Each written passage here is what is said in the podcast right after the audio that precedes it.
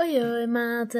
Bem-vindos a mais um incrível episódio aqui do podcast. Já estão de férias? Ou será que já estiveram de férias? Seja qual for o vosso caso, espero que estejam bem e nada como aproveitar a última sexta-feira de julho para começar a falar sobre praia. Estamos naquela altura do ano em que todo o português só pensa em férias e não há nada que grite mais férias do que a praia. Bem, só nesta introdução já disse férias cinco vezes, por isso se calhar eh, já chega, não? Como estava a dizer, tive a ideia de me virar nestes próximos episódios para uma gama assim mais solar, ou seja, conjugar os meus temas com a situação atual do país, as ditas férias. Ok. Seis vezes, pronto, já está bom. Sem mais demoras, o porquê desta semana é porque é que demoro 3 horas a ir para a praia. Sim, malta, eu estou a falar daquele tempão que se demora a sair de casa entre logísticas e preparações. Nunca é rápido sair de casa para ir para a praia. Agora pergunto: há por aí algum ouvinte que, quando está de férias, acorda tome rapidamente o seu pequeno almoço e depois vá logo para a praia? Alguém que nestes preparos todos só perca uma meia horita e saia de casa? Alguém? É que sim, por favor, digam qual é o vosso truque, please. Eu sei que estou a pedir muito, eu sei. Deve ser raro encontrar um português assim. Vá, não caiam todos em cima. Eu sei que existem alguns, mas deve ser como encontrar uma agulha num palheiro. Digo-vos que cá em casa este cenário não existe. E é uma pena porque perde-se tanto tempo de manhã que podia estar a ser rentabilizado em ronha. Ronha é tão bom? Mas não, um dia de praia não é um dia como deve ser se não se perder uma boa hora e meia, vá, em arrumações pré-praia. Mas agora estão vocês aí a perguntar: Mas Inês, o que é que são isso das arrumações pré-praia? Nada temam, batatinhas, que a Inês explica. Não só explico, como vou categorizar. Mas primeiro que roda o jingle. As chatices das arrumações pré-praia.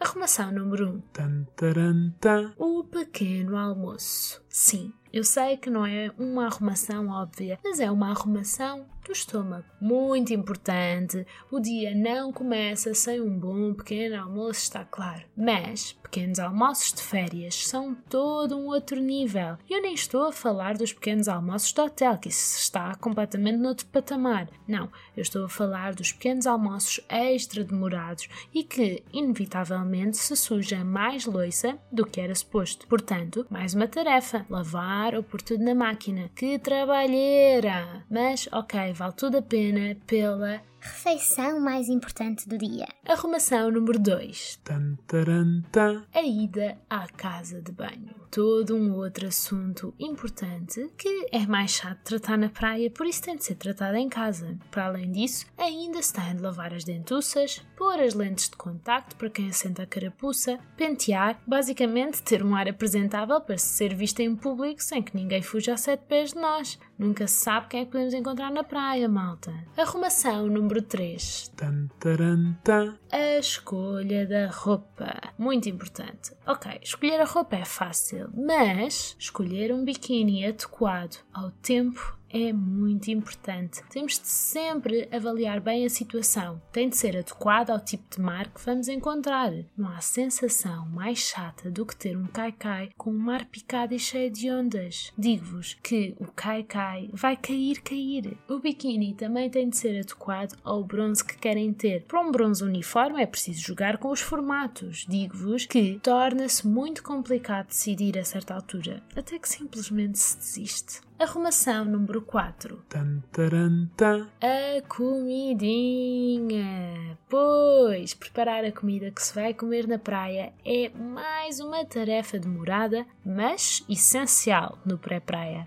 Acima de tudo, é preciso variedade. Uma pecinha de fruta, um snack, sei lá, uns frutos secos ou assim, umas bolachitas para quando dá a fome mais tarde, uma sandocha ou uma saladita para almoçar, mas uma coisa leve, porque ninguém quer ter uma paragem de digestão no meio da praia. Os nadadores salvadores podem ser giros, mas calma, malta, não vão por aí. Depois disto tudo, ainda voltamos atrás porque faltava pôr na geladeira, a típica geladeira, uma garrafa de água extra fresca. Ah, pois.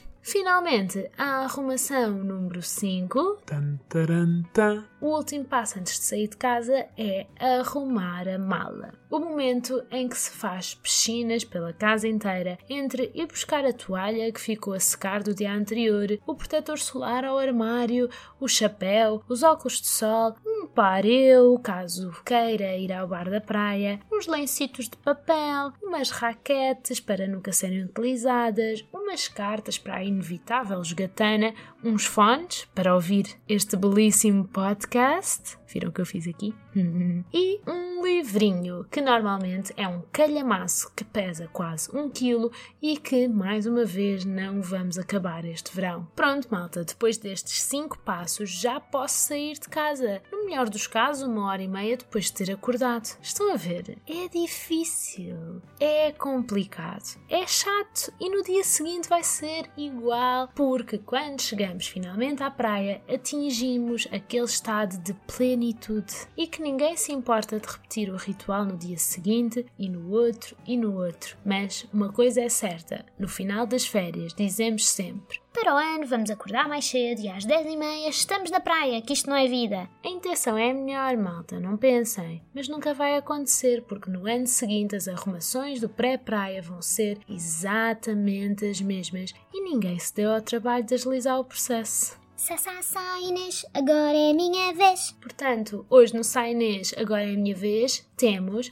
Maria, a minha amiga, que nos vai dizer o que acha sobre as minhas arrumações do pré-praia. Maria, diz-me. Realmente, como é que há pessoas que demoram 3 horas a preparar-se para ir para a praia? Eu queria agarrar esta oportunidade para fazer um apelo neste fórum tão público em nome de todas aquelas pessoas que ficam meia hora sentadas no sofá, de mal ao ombro, óculos de sol e a pensar Esta hora já tinha apanhado um escaldão. que tenham dó de nós. Não demora assim tanto tempo agarrar no fato de banho, na garrafa d'água, óculos de sol e sair. Por isso, vamos trabalhar juntos para termos um verão mais eficiente e aproveitar mais horas de sol.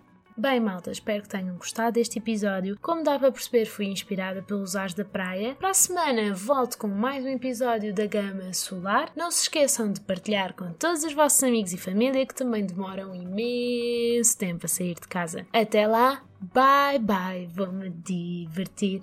Uh, uh. Consegui! Palminhas! Ué. Obrigada, obrigada, obrigada, obrigada.